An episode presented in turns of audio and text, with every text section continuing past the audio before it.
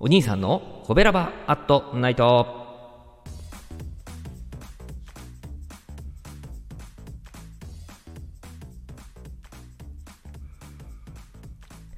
はい、皆さんこんばんは。コベラバラジオ部のお兄さんでございます。コベラバラジオ部とは、神戸が好きで音声配信が好きなコベラバが集まる大人の部活動。そのコベラバラジオ部の部活動として配信しているのがコベラバアットナイトでございます。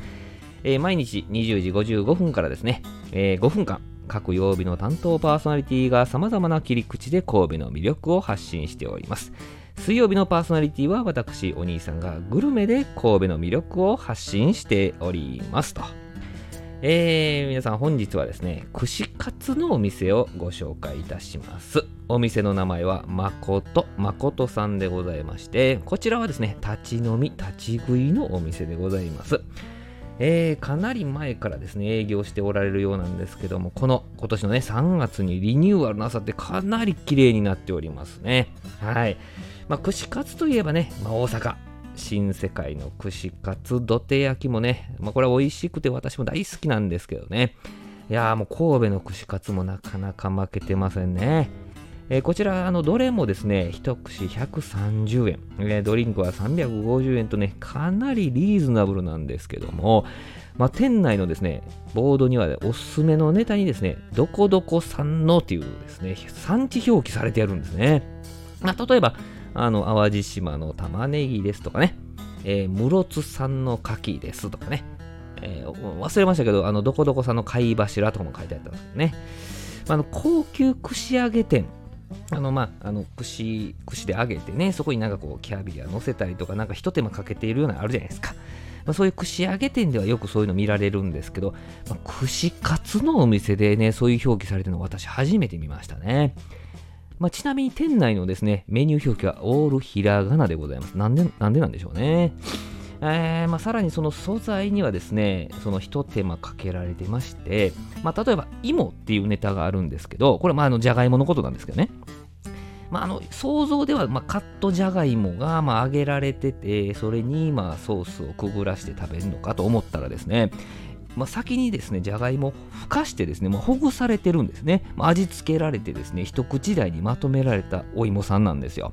まあ、ふわふわのホクホクなんですよね。まあ、しっかりとした味わいでですね、まあ、これは初めての体験でしたね。あの一気に芋5って言うてる常連さんもいましたね。芋5ってと思いましたけど、まあ、納得のね、納得の芋でございましたね。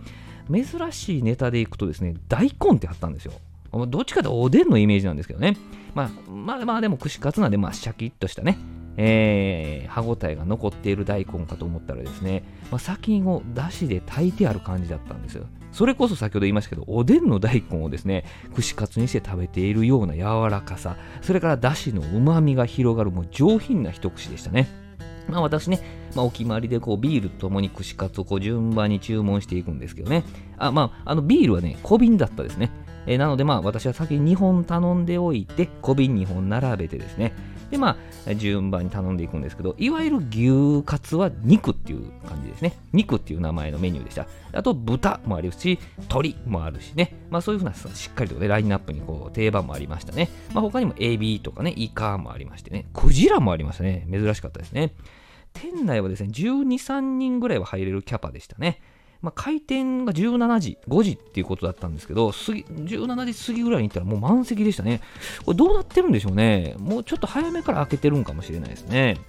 まあ、20時、8時頃まで営業してるようなんですけど、まあ、あの早々とネタがなくなったらもう終わりっていうこともあるみたいですね。私が行ったこの日もですね、6時、18時を待たずして、胃もなくなりました。まあ、それはね、一気に胃も5って頼む常連さんもいますから、なくなりますわね。はい。まあ、というまあ感じでね、店内もさあの常連さんすごいね、多かったような気がしました。お一人様も多かったですね。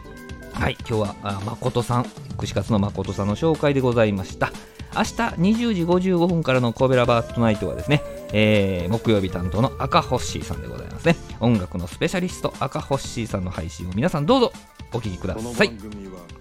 褒める文化を推進するトロフィーの毛利マークの提供でお送りしました。はい、コベラバートナイト水曜日のお相手はお兄さんでした。ありがとうございました。